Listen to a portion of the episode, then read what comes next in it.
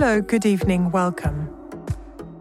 This is a podcast by the Centre Pompidou, Souffleur de Sens, and Papier Commun. Sound surfaces.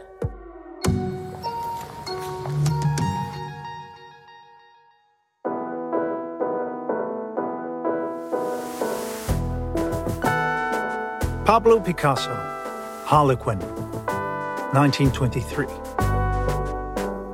Born in Malaga, Spain, in 1881, Picasso is considered, along with Georges Braque, to be one of the founders of Cubism, which revolutionized art in 1907. A witness and precursor to the aesthetic upheavals associated with the avant garde, all through his life, Picasso augmented the techniques, supports, and possibilities available to his particularly productive genius until his death in 1973. An essential 20th century creator, the Spanish artist stands out for his capacity to renew himself, constantly deconstructing and reinventing his painting. Despite the multitude of artistic styles that Picasso adopted in the course of his career, some figures are recurrent in his work. The Centre Pompidou presents one of those characters. Here is the picture entitled Harlequin. It is a large oil painting on canvas, dated 1923. It measures about 1 meter 30 in height and 1 meter in width. The character who is represented in the classic realistic manner seems to be on an almost human scale. The young man posing is seated on a stool in the foreground, at a slight angle. He occupies almost the whole format. The background is grey, flat, led on with broad brushstrokes. We can still see their traces. His thighs are slightly open, cut at knee height by the bottom of the format. His hands are crossed and resting before his crotch. His arms are close to the sides of his torso. As he is sitting, his costume creates folds at the level of his stomach. The arc of his collarbone and shoulders is very curved, as if he has slackened his upper back, relaxed, leaning forward slightly. He is wearing straight trousers, a tight jacket, adjusted at the waist, adorned with a broad belt with a rectangular buckle. The collar is large and pointed. His sleeves are turned up, revealing undulating corolla like flounces. All his clothes are devoid of collar. Our attention thus focuses on the very oval and chubby, almost babyish face of this harlequin. His forehead is high and smooth, his hair brown and close cropped crowned with a black cocked hat. It's a tall hat. Its sides are elongated and curved in the shape of a horn.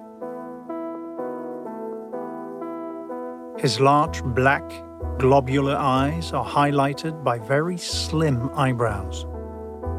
His long nose is straight and makes him look like an ancient sculpture. His very small and closed mouth can only express silence. His chin is dimpled. Lost in a dream, his downcast eyes are unaware of the spectator.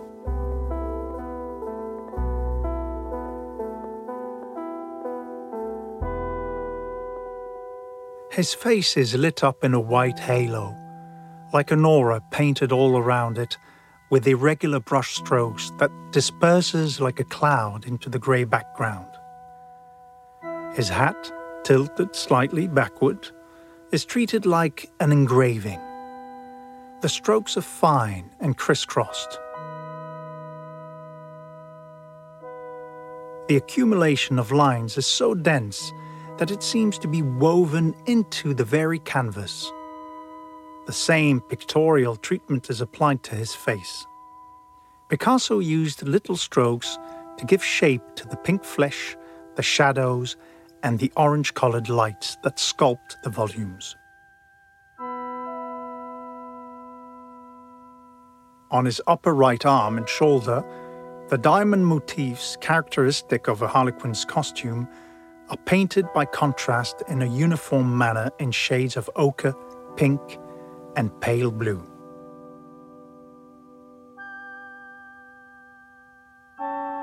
The edges of these geometrical forms are represented with embroidered sparkling yellow sequins. Conversely, from his upper left shoulder down to his knees, the costume abandons all colour, leaving only black lines on a white background, like an engraving that covers the whole garment, like an unfinished picture. Probably painted with a very fine brush, the folds are detailed, the shadows and reliefs drawn with hatching and fine lines, as if traced with a pen. Whereas the beginning of a hue appears like a flash of light through a painting process, the portrait seems to withdraw into the whole composition. It's a very round, slightly Napoleonic face that appears in this version of a harlequin. It is reminiscent of great classic 19th century paintings, a compromise between a drawing and a painting. The piece displays the principal stages of its production, from the sketch to the colouring, including the hatching technique specific to engravers. The deliberate incompleteness of the canvas highlights a virtuoso and precise drawing derived from the classic tradition that inspired the artist. The whole picture, with the exception of the head, gives the impression of a page from a colouring book calling out for colour to come and breathe life into this costume that is too dull for such a colourful character. Picasso's Harlequin gives us the impression of a man who is waiting, politely reserved, discreet, and patient. We may wonder what is happening to the character. What is this Harlequin thinking about? Is he melancholic because his colours have disappeared? Has he thus lost his identity, his function? Harlequins are usually known to be festive, playful characters, tricksters. They develop games through their costumes and their relations with others. Here, on the contrary, he seems to be almost virginal, as if he had lost everything that gave him his stature, his joie de vivre. This commedia dell'arte character in perpetual metamorphosis appears here to be a melancholic double of the artist, embodying his solitude and fragility. In 1923, Picasso was no longer the great Cubist artist leading the avant garde. He was a slightly nostalgic man, known as the Spaniard, who had lost his luster. A man who may have seemed a little outmoded by the new generations setting the scene in Paris. Whereas when he was young at the Bateau Lavoir, the famous residence and meeting place for artists in Montmartre, he was the driving force behind artistic trends and fashions, people like Picabia and Jean Cocteau now reigned on the cocktail scene. At the time, people ordered one cocktail or two Cocteau. By contrast, the Spaniard, Picasso, had become a classic painter, famous and established. Having broken all the rules with Cubism, the man now turned toward neoclassicism. In fact, people referred to his Ingres period. Ingres, the great 19th century master of portrait, provided him with all the indications of neoclassical style. By focusing on portraits, Picasso reminds us of the high standards of his predecessor. Ingres hesitated between line and colour, considering the line to be the primordial element of the composition and colour a wild and irrational element. Here, Picasso establishes a balance, a contrast between drawing and colour. On the one hand, the lower part of Harlequin showcases drawing and construction, while colour takes over in the upper part where we find the face. A reminder of Ingres' great specialty, the portrait, and Picasso's dialogue with him. In this Harlequin, we can recognize his attention to lines, his love of technique and composition. In the 1920s, Picasso made a much remarked return to figuration and classicism. Several biographical elements enable us to identify certain sources for the picture. The poet Jean Cocteau, for whose play Antigone Picasso designed the set in 1922, gifted him with the harlequin costume in which the young man poses. The model has also been identified Joaquin Salvado, a Spanish painter. Perhaps Picasso had a nostalgic view of this artist, a painter like himself, a double in whom he recognized his younger self.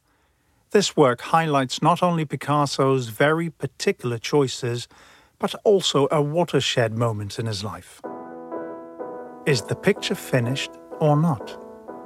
Perhaps it's up to the spectators to project colours onto the Harlequin and dress him. For Matisse, the reserve, the unpainted part, is a space that is necessary in order for colour to express itself. Did Picasso use this lacuna, this absence, to offer us a dream space? Freedom for everyone's eye or imagination. With the delicate combination of strokes and paint as they interweave and model the face, and the pencil work in the rest of the picture, Picasso presents new variations on the use of line and color, two fundamental elements in the history of painting. This is a virtuoso work which, since it entered the museum in 1965, has become one of the most emblematic and reproduced paintings in the collection of the Centre Pompidou.